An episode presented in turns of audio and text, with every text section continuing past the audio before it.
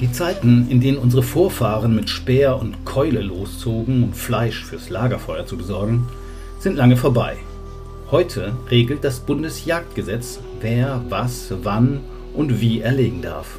Aber auch dieses Gesetz hat schon einige Jahrzehnte auf dem Buckel. Höchste Zeit, es zu überarbeiten und die Weidmänner und Frauen zu mehr Naturschutz zu verpflichten. Eine Novelle ist zwar in Arbeit, doch ob es damit in dieser Legislaturperiode noch etwas wird, scheint zweifelhaft. Die Widerstände sind groß. Trotzdem, das Gesetz und das Spannungsfeld von Jagd und Naturschutz sind emotionale Themen, denen wir uns in unserer heutigen Ausgabe von Überleben unaufgeregt nähern wollen. Mein Name ist Jörn Ehlers und ich habe dazu die Vorsitzende des Ökologischen Jagdverbandes Elisabeth Emmert zu Gast. Mit ihr und meinem Kollegen Moritz Klose der so eine Art Wildhüterjob beim WWF erledigt und sich um die Rückkehr bedrohter Arten wie Luchs, Wolf oder Elch kümmert, versuchen wir etwas Licht in die Debatte zu bringen.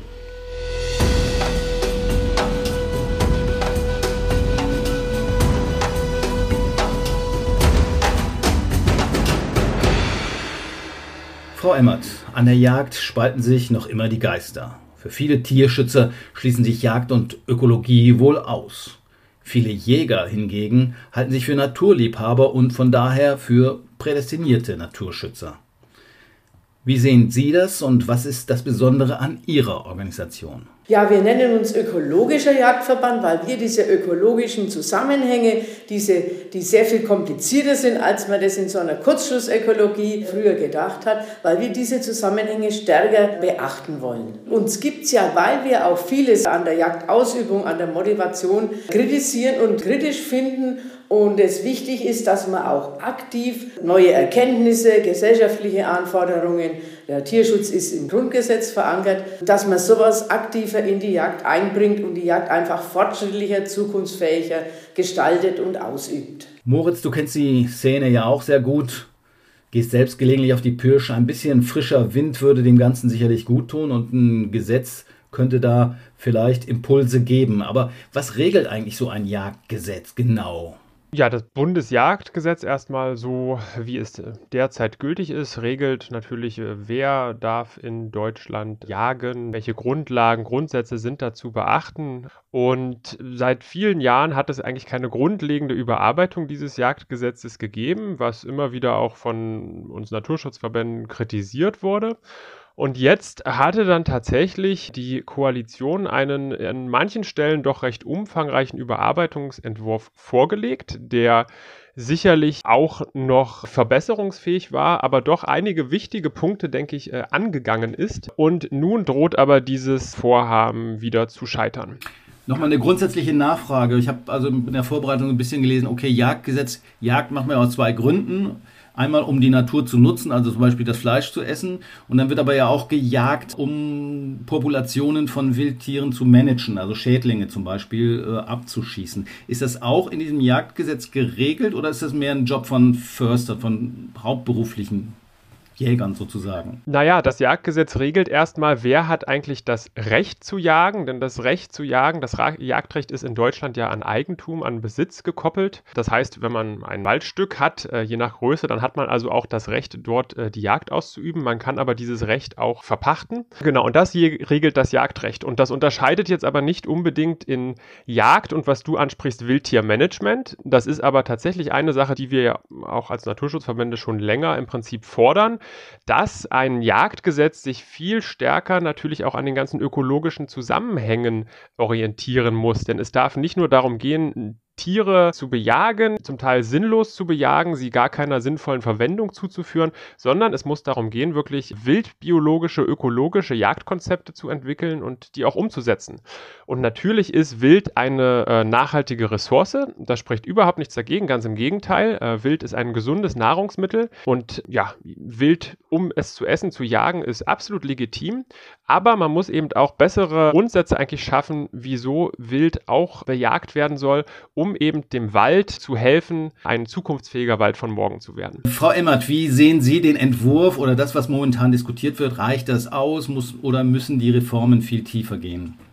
Also nach unserer Überzeugung müssen diese Reformen viel tiefer gehen. Es gibt noch viele weitere Gesichtspunkte, die zu regeln sind. Es wurde jetzt in diesem allerersten Entwurf nur an einigen kleinen Schräubchen äh, versucht zu drehen und ein Punkt war eben im Rahmen von dem Waldgipfel des Ministeriums 2019 wurde ja beschlossen, das Jagdrecht muss sich anpassen, um eben diese natürliche Waldentwicklung besser zu fördern oder zu ermöglichen. Und es ist aber sehr halbherzig angegangen worden. Und man muss dazu sagen, es gibt auch auf Länderebene äh, in vielen dieser Landesgesetze schon Punkte, die besser, fortschrittlicher geregelt sind. Also das Bundesgesetz hätte quasi nur nachgezogen. Die Länder haben ja die Möglichkeiten, äh, ihre Gesetze ziemlich frei zu gestalten. Im Rahmen der Föderalismusreform wurde das äh, so festgelegt.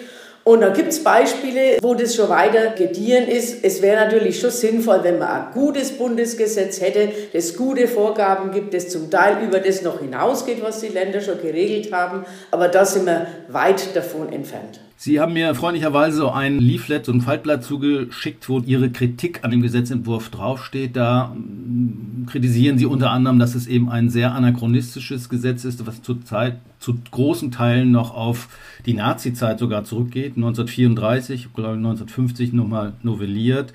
Äh, und da auch zum Beispiel ein völlig überkommenes Wording, also eine Begrifflichkeit äh, an den Tag gelegt hat, die daneben ist. Was heißt das genau? Das sind vor allem die Begriffe der Hege und der Weitgerechtigkeit, die wir für nicht mehr zeitgemäß halten, mit denen sehr viel auf Deutsch Schindluder getrieben worden ist.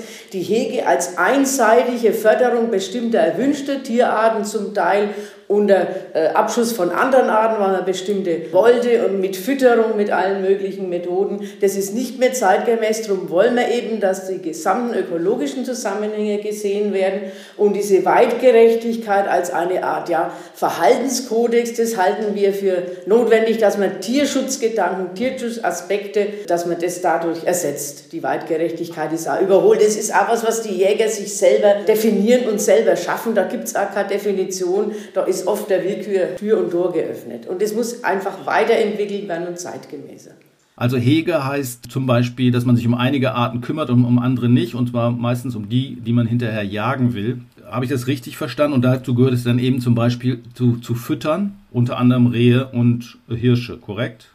Genau, das ist es. Die Fütterung ist ein zur äh, Hegemittel, führt aber eben dazu, dass diese Bestände dieser Tierarten noch höher werden, dass man den Tieren auch keinen ja quasi Gefallen tut, weil das oft auch völlig unphysiologisch ist. Die müssen nicht gefüttert werden, andere werden auch nicht gefüttert. Es ist eben nur auf bestimmte Zielarten, die man gerne hat, von denen man viel möchte, von denen man bei diesem Schalenwild, bei den Reh und Hirschen, wo man auch Trophäen haben möchte.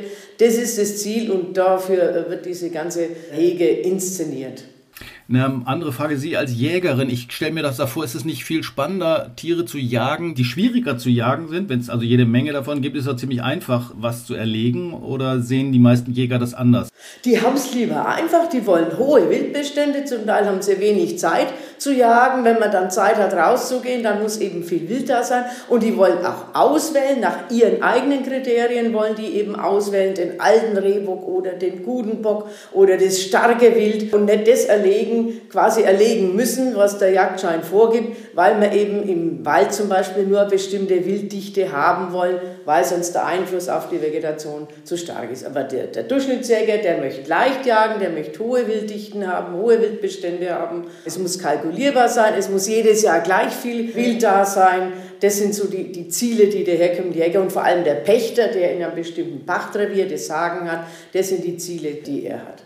Sie kennen ja die Szene sehr genau, auch von innen. Sie haben angesprochen, man geht mit Geschäftspartnern jagen. Ist das wirklich noch heute so? Ich meine, Franz Josef Strauß ist seinerzeit auch bei einer Jagd gestorben und da wurden vielleicht auch die großen Deals eingetütet. Ich dachte, heute würde man vielleicht doch eher zum Fußball gehen oder auf dem Golfplatz sowas verabreden. Gibt es das immer noch? Das gibt es immer noch. Also in diesen Jagdkreisen ist es immer noch populär. Es ist zum Beispiel in der Politik nicht mehr so. Es ist auch in der Öffentlichkeit eher, äh, weil die Kritik natürlich auch noch zugenommen hat an der Jagd und wir finden zu Recht hat die Kritik zugenommen, darum wollen wir ja was ändern. Aber es ist oft noch so ein Faktor, dass man in, in diesem geschlossenen Klientel das noch so sieht. Vor allem wenn es um die Trophäenträger geht, zum Teil ist auch das sehr viel Geld im Spiel. Diese Pachtpreise sind zum Teil, wenn es um diese Hirsche geht, exorbitant hoch, wo natürlich derjenige, der das viele Geld bezahlt hat, oder so empfindet, äh, dass er das Recht auch erworben hat, jedes Jahr so einen guten Hirsch oder mehrere auch erlegen zu können. Und da brauche ich halt eine Pyramide von Unterbau von vielen anderen äh, Tieren dieser Art, die dafür sorgen, dass die Spitze dann entsprechend vertreten ist. Was kostet Hirsch, wenn ich den schießen möchte? Also ich nicht, aber der Jäger? Das kann 5, 10, 15.000 Euro kosten oder noch mehr. Da kommt es immer auf die Güte an. Und es gibt ja viele, die das nicht im eigenen Revier machen, sondern fahren ins Ausland, oft in, nach Polen, nach Tschechien, äh, nach Ungarn, das ist ganz bekannt, wo natürlich auch entsprechende Wildbestände vorgehalten werden, dass der äh, Jagdgast da entsprechend dann in wenigen Tagen zumindest dann zu Schuss kommt und da werden auch ganz exorbitante Preise bezahlt. Ich habe gelesen, es gibt ungefähr 5 Millionen, also bis zu 5 Millionen Rehe in Deutschland. Ist es wirklich so viel? Und das ist äh, eigentlich zehnmal so viel, wie der deutsche Wald vertragen kann. Ist das korrekt oder ist das übertrieben? Äh, die Zahlen, man weiß, es ist schwer zu sagen. Das Wild ist nicht zu zählen. Man glaubt es immer, man könnte das. Wir können nur sagen, was erlegt wird, wobei auch das mit äh, Unwägbarkeiten behaftet ist. Es wird manches Wild als erlegt gemeldet, was man gar nicht geschossen hat. Das sind Postkartenabschlüsse. Manche äh, erlegen viel mehr, als sie melden. Also die Zahlen, die sind mit großer Vorsicht zu betrachten. Darum ist für uns das Wichtige, wenn es um den Wald geht, die Auswirkung dieses Wildes auf den Wald. Wenn man sieht, dass draußen alle Baumarten Baumarten, die erwünscht sind, die notwendig sind, wachsen können, dann ist dieses Verhältnis von Wald und Wild in Ordnung. Und Zahlen, man, man kann sagen, okay, es wird seit Jahrzehnten über eine Million Rehe wird erlegt, wird geschossen. Die müssen natürlich ja da sein, das sind nicht nur Postkartenabschüsse, aber wie viel wirklich draußen sind und wie viel man erlegen muss, damit auf großen Flächen, auf der weit überwiegenden Fläche dieses Verhältnis von Wald und Wild passt, das ist schwer zu kalkulieren, das ist für uns auch gar nicht so äh, entscheiden. Man muss draußen sehen, der Wald, die Vegetation kann sich entwickeln ohne diese beträchtlichen Beeinträchtigungen, die wir momentan haben. Moritz, wie siehst du das? Eigentlich könnten die Jäger doch froh sein, dass sie jetzt mehr schießen sollen. Das ist das eine. Und das zweite ist, ist es nicht auch ein bisschen ungerecht? Jetzt sagt man, okay, wir haben viele Rehe und Hirsche und Wildschweine und das liegt daran, dass die Jäger dafür gesorgt haben, indem sie sie gefüttert haben, im Winter zum Beispiel. Aber ganz Allein schuld sind sie doch ganz bestimmt auch nicht. Ich denke an die Wildschweine, die verstecken sich gerne im Maisacker, fressen sich da voll, sind dort schwer zu schießen und vermehren sich ganz munter. Wie ist deine Einschätzung? Ja, der Konflikt um Wald und Wild in Deutschland ist ja schon Jahrhunderte alt und ich glaube, das hat viel in Deutschland auch damit zu tun, dass wir hier ja dieses Reviersystem haben. Also das ist nicht so, wie man das aus den USA zum Beispiel kennt, dass man Jagdlizenzen löst und dann darf der Jäger im Prinzip überall jagen, sondern es gibt wirklich bestimmte Gebiete, Bezirke, da darf der Jäger dann jagen. Und häufig gehen halt die Interessen vom Jäger und von dem, dem dieses Revier dann gehört, auseinander. Und deshalb denke ich, ist es ganz entscheidend, was man auch als, als Jäger für ein Selbstverständnis hat, wie man die Jagd durchführt. Und ich glaube, da hat ja Elisabeth schon einiges gesagt. Das sieht auch der, ähm, der WWF ganz ähnlich. Also wir denken, dass Jäger sich eher, naja, ihre Verantwortung als, ich will fast mal sagen, als Ökosystemdienstleister viel stärker wahrnehmen müssen. Also man muss wirklich gucken, was kann die Jagd sinnvoll dazu beitragen, dass wir intakte ähm, Ökosysteme haben, dass wir unsere, unsere Wälder fördern und wie ist die Jagd dann durchzuführen. Und dieser Anspruch halt an die Jagd, der klafft total auseinander zwischen den Interessen einzelner Jäger. Und ähm, ich glaube, hier ist noch sehr viel zu tun. Ich sehe aber auch, dass wir in manchen Bereichen da schon ein Umdenken haben. Ich bin selbst ja auch äh, Jagdausbilder und sehe schon, dass es viele jetzt auch Jäger, äh, Jägerinnen werden, die das vielleicht früher nicht geworden wären. Also die das wirklich aus einem Interesse an der Natur machen und die sich, denke ich, schon dann die Frage stellen, okay, was für ein Jäger, was für eine Jägerin möchte ich sein und wie kann ich dazu wirklich einen Beitrag für artenreiche äh, Wälder und Felder im Prinzip leisten. Und ähm, ja, hier ist, denke ich, noch viel zu tun. Du, du fragtest ja auch, ist das so ein bisschen ein hausgemachtes Problem? Klar, Fütterungen lehnen wir natürlich auch ab. Es gibt genug Nahrung für das Wild in der Kulturlandschaft. Durch die industrialisierte Kulturlandschaft gibt es noch viel mehr Nahrungsangebot und Fütterungen braucht man also überhaupt nicht. Und was noch hinzukommt, ist, dass sogenannte Kirrungen, also im Prinzip Anlockfütterung, um das Wild besser zu bejagen, von manchen Jägern eben auch als Fütterungen missbraucht werden werden und es gibt gar keine Kontrolle dafür, wie viel Anlockfütterung es überhaupt gibt in einem Revier und somit werden tatsächlich mancherorts die Wildbestände künstlich hochgehalten. Also es besteht Einigkeit darüber, dass wir offenbar zu viele Rehe und Hirsche in den Wäldern haben, also zu viele, die der Wald verkraften kann. Wir wissen aber nicht ganz klar, was wir dagegen tun können. Sehe ich das richtig? Kann denn so ein Jagdgesetz da helfen? Und was müsste drinstehen? Ich finde es begrüßenswert, dass der äh, Gesetzentwurf hier jetzt eine Konkretisierung vornehmen wollte. Und äh, zwar stand eigentlich zur Debatte, dass wirklich gesagt wird, die Hege soll auch dazu beitragen, dass eine Verjüngung der Wälder durch die Hege äh, begünstigt wird. Das heißt also, dass die Jägerinnen und Jäger auch wirklich eine Verantwortung haben, die Wildbestände so zu regulieren, dass nicht zu viel Wild da ist, das dem Wald schaden kann. Und insofern glaube ich schon, dass es sehr sinnvoll ist und auch ein wichtiges Signal, wenn da ein Bundesjagdgesetz sich erneuert. Aber wie es zurzeit aussieht, droht ja selbst dieser äh, Kompromiss gerade zu scheitern und wird womöglich gar nicht mehr in der jetzigen Legislaturperiode umgesetzt. Warten wir es mal ab. Nochmal eine andere Frage. Vielleicht, wenn ich es richtig verstanden habe, müssen die, die Jäger ja dafür bezahlen, wenn sie was schießen sollen. Andererseits wird ihnen vorgeworfen, sie schießen zu wenig. Eigentlich müssten doch dann die Jäger dazu aufgefordert werden, nicht nur die größten Tiere zu äh, schießen, sondern eben auch gerade weibliche Tiere und junge Tiere, oder? Genau, das ist richtig, weil die ja für die Reproduktion äh, verantwortlich sind.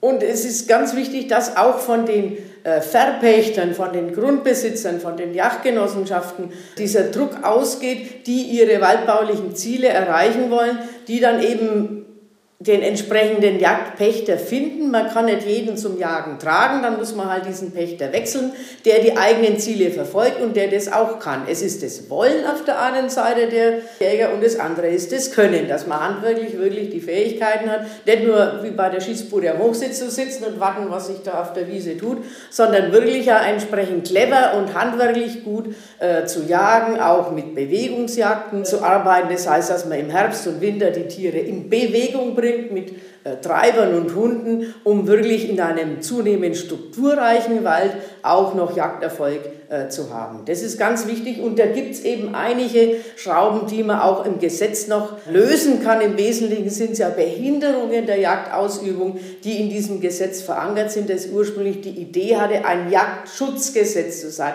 die Jagd zu schützen und die Pächter, die Interessen dieser Pächter zu schützen. Und wir plädieren dafür, dass zum Beispiel diese Pachtpreise gesenkt werden dass die Jagdgenossenschaft oder der Verpächter einen Jagdausübenden hat, der wirklich seine Ziele verfolgt, der dafür weniger bezahlen muss, weil es unterm Strich im Wald günstiger ist, wenn ich keine Zäune brauche, wenn ich keinen Einzelschutz von Pflanzen brauche, wenn ich keine Verluste habe, ist es günstiger, weniger Pachteinnahmen zu bekommen, aber dafür angepasste Wildbestände. Auf dieser Schiene müsste es auch Fortschritte geben, ob das Kommunen sind, ob das Jagdgenossenschaften sind, ob das äh, Eigenjagdbesitzer sind, die verpachten. Von denen müssten diese Vorgaben kommen. Und dann wird sich herauskristallisieren, wer eben das soweit äh, erfüllen kann, wer das kann und will.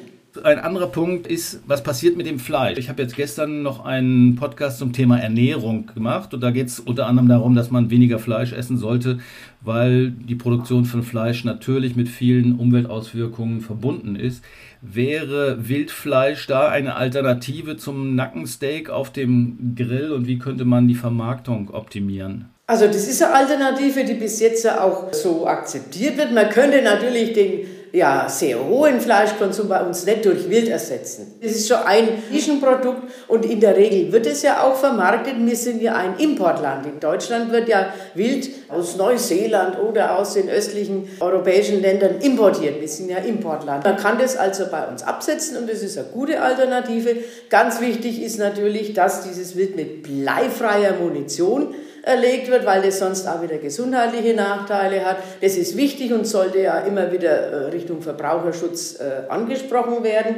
Aber grundsätzlich, und das ist ja für uns als ökologischer Jagdverband eine ganz sinnvolle Motivation und diese sinnvolle Verwertung ist ja auch ein, ein Grund, ein Tier zu töten. Das ist für uns eine ganz große Kritik, dass diese Liste der Jagdbandtierarten kleiner sein muss, auf die, die auch wirklich sinnvoll verwertet werden. Und da sind noch viele, auch zum Teil gefährdete Arten im Jagdrecht, die zum Teil zwar ganze ihre Schonzeit haben, aber was sollen sie dann im Jagdrecht? Mhm. Äh, Sie haben es angesprochen, Verbot von Bleimunition. Der WWF hat sich auch dafür stark gemacht, die Bleimunition zu verbieten. Moritz, wie ist denn da der Stand der Dinge momentan? Wird das auch über das Jagdgesetz geregelt und äh, sehen wir das Verbot von Bleimunition bald umgesetzt? Der im vorliegenden Gesetzentwurf gibt es eine Formulierung zu einem Bleiminimierungsverbot, also keinem vollständigen Verbot, sondern einem Bleiminimierungsverbot. Es ist aber eine sehr komplizierte Formulierung, die auch auf jeden Fall hinter unseren Ansprüchen und hinter dem äh, realistisch Machbaren völlig zurückliegt. Und zwar wird davon gesprochen, dass es erst in ein paar Jahren, ich glaube 2006 oder 2027, ich habe die Zahl gar nicht mehr im Kopf, einen ersten Erfahrungsbericht überhaupt erstmal geben soll, wie ist ein Bleiverbot zu realisieren. Das ist aber unserer Ansicht nach völliger Quatsch. Es gibt genügend äh, Studien, dass bleifreie Munition ausreichend verfügbar ist, dass sie eine ähnliche gute, zuverlässige Tötungswirkung hat, dass sie ähnlich sicher ist und es spricht eigentlich gar nichts, es gibt gar keine Ausreden mehr dafür, wieso man äh, nicht sofort mit einer kurzen Übergangsfrist ein vollständiges Bleiverbot einfach umsetzen sollte. Es ist eine Gefährdung für die Verbraucher, aber es ist eben auch eine Gefährdung für geschützte wilde Tiere. Jedes Jahr kommen Seeadler mit Bleivergiftungen um, weil sie sich eben von, von Aufbruch oder mit Blei beschossenen Tieren ernähren und dann dann eine Bleivergiftung bekommen. Also hier sind wirklich Risiken für die Verbraucher, für die für geschützte seltene Tiere, die völlig unnötig sind. Und ich habe da wirklich kein Verständnis für, dass Deutschland da hier nicht schon viel weiter ist. Eine Frage, da war immer die Rede von Verbot von Bleimunition in Feuchtgebieten. Wieso denn nicht generell? Mit Schrot werden ja vor allen Dingen fliegende Tiere, Vögel beschossen oder auch Hasen zum Beispiel. Und es gibt jetzt ein EU-weites Verbot von bleihaltiger Schrotmunition über Feuchtgebieten. Das ist in Deutschland sowieso schon verboten, der Einsatz von, von Bleischroten über Gewässern. Aber es ist natürlich gut, dass es dieses Bleischrotverbot jetzt auch EU-weit gibt. Aber das ist nur ein erster Schritt wirklich zu einem einem totalen Bleiverbot, weil ja die Menge der Munition, die eingesetzt wird, das sind ja keine Flinten, sondern das sind sogenannte Büchsen, also das heißt, äh, wo wirklich Projektile vorne aus dem Lauf rauskommen und mit diesen Waffen werden Rehe, werden Hirsche, werden, werden Wildschweine geschossen und hierfür gibt es eben noch kein Bleiverbot in Deutschland, kein generelles. Okay, auf die technischen Details von Jagdwaffen gehen wir jetzt mal nicht weiter ein. Ne, mal eine ganz andere Frage. Was würde denn passieren, wenn man gar nicht mehr jagen würde? Also beim Borkenkäfer sagt man ja auch, ach, lass den mal machen, lass den Wald mal machen, die Natur regelt das von alleine. Gilt das nicht für Wälder mit Rotwild auch? Ich, ich glaube, man muss gucken, in was für einem Umfeld und einer Umwelt man sich befindet. Und hier in Deutschland, in Mitteleuropa, da leben wir in Landschaften, die sind ja so extrem durch den Einfluss von Menschen einfach verändert und bedingt. Und da kann man, glaube ich, nicht einfach sagen, okay, man macht hier gar nichts, man greift hier gar nicht ein, denn man greift ja schon ein, indem man dem Wild und den Tieren äh, zusätzliche Nahrung zur Verfügung stellt. Durch die Landwirtschaft, es gibt so viel Nahrung für das Wild und ich glaube, ein, ein Nicht-Eingreifen, das wäre einfach gar nicht denkbar hier. Das würde natürlich auch zu, zu Schäden in der Landwirtschaft, in der Forstwirtschaft führen. Das ist schon richtig. Es würden sich vor allem im, im Wald, würden sich die Wildbestände nochmal deutlich nach oben begeben und würde da zu, zu weiterer Entmischung führen. Das würde schon Probleme bringen. Das ist schon richtig. Und wir haben aber auf großen Flächen, äh, wird ja so gejagt, dass es überhaupt keinen Einfluss auf den Wildbestand hat. Man sieht ja, was dort passiert, diese Entmischung, wie die vor sich geht. Bei anderen Arten, wir unterscheiden da ganz gern zwischen bejagungsnotwendigen Arten, zum Beispiel dem Schalenwild, wo wir eben überzeugt sind und auch zeigen können, dass es sinnvoll ist, äh, dass man die bejagen muss aus Gründen der Ökologie im Wald, wir wollen ja artenreiche Wälder und auch aus Gründen der Wirtschaftlichkeit. Und dass wir Bejagungsarten haben, die wir bejagen dürfen, die nicht nur, zum Beispiel ein Hasen, wo es genug Hasen gibt und der wird sinnvoll verwertet, da kann man aber Hasen schießen. Das macht man der Hasenpopulation nichts Schlimmes, weil die sind im Wesentlichen vom Lebensraum abhängig und nicht davon, ob man jetzt als Jäger noch ein paar Hasen mehr oder weniger erlegt. Da müssen wir dafür sorgen, dass die Lebensräume in der Agrarlandschaft sich wieder artenreicher, strukturreicher entwickeln. Was Elisabeth sagt, das setzen wir letztendlich mehr oder weniger auch so auf WWF-Flächen um. Das heißt, wir haben eine sehr begrenzte Anzahl von Arten, die wir überhaupt bejagen. Weil wir jagen eigentlich eben aus der Perspektive des Waldes, des Wildtiermanagements. Wir wollen also solche Wildbestände ja erreichen mit der Jagd, dass der Wald sich naturnah und gut äh, entwickeln kann. Und deswegen wird auf WWF-Flächen äh, wird vor allen Dingen eben Rehwild, Rotwild, Dammwild, also das Schalenwild, was die jungen Bäume verbeißt, äh, gejagt, auch, auch Schwarzwild, Wildschweine. Aber wir bejagen auf WWF-Flächen keine Füchse, keine Vögel, weil es dafür keine Notwendigkeit gibt. Und wir sagen auch immer, das erlegte Tier muss halt einer sinnvollen Verwertung zugeführt werden. Wenn man durch gesetzliche Regelungen das verbessern würde oder Richtung Tierschutz oder keine Hunde und Katzen mehr erlegen oder das Fallenverbot, es gibt über diese Wald-Wild-Zusammenhänge noch andere Aspekte hinaus, das würde auch Zeichen setzen, es würde auch Zeichen setzen, dass die Jagd wirklich auf der Höhe der Zeit ist und auf der Höhe der gesellschaftlichen Anforderungen und nicht nur, wie das die herkömmlichen Jäger, eben die noch in der großen Mehrheit sind, immer nur gegen Widerstände, dass es Änderungen im Gesetz gibt. Das ist seit Jahrzehnten so immer nur gegen Widerstand und jetzt ist es ja auch so, dass jede Änderung die jetzt äh, beabsichtigt wurde, torpediert wird oder dagegen argumentiert wird. Das wäre wär aber ein ganz wichtiger Aspekt, der auch die Jagd in der Gesellschaft, äh, das Verständnis, auch in den Medien, auch in der Öffentlichkeit, äh, wirklich einmal fördern könnte, wenn man da mal Zeichen setzen würde, auch von der Politik. Vielen Dank, Frau Emmert. Fast schon ein Schlusswort. Es scheint, als ob viele Jäger in Sachen Naturschutz noch immer quasi zum Jagen getragen werden müssten.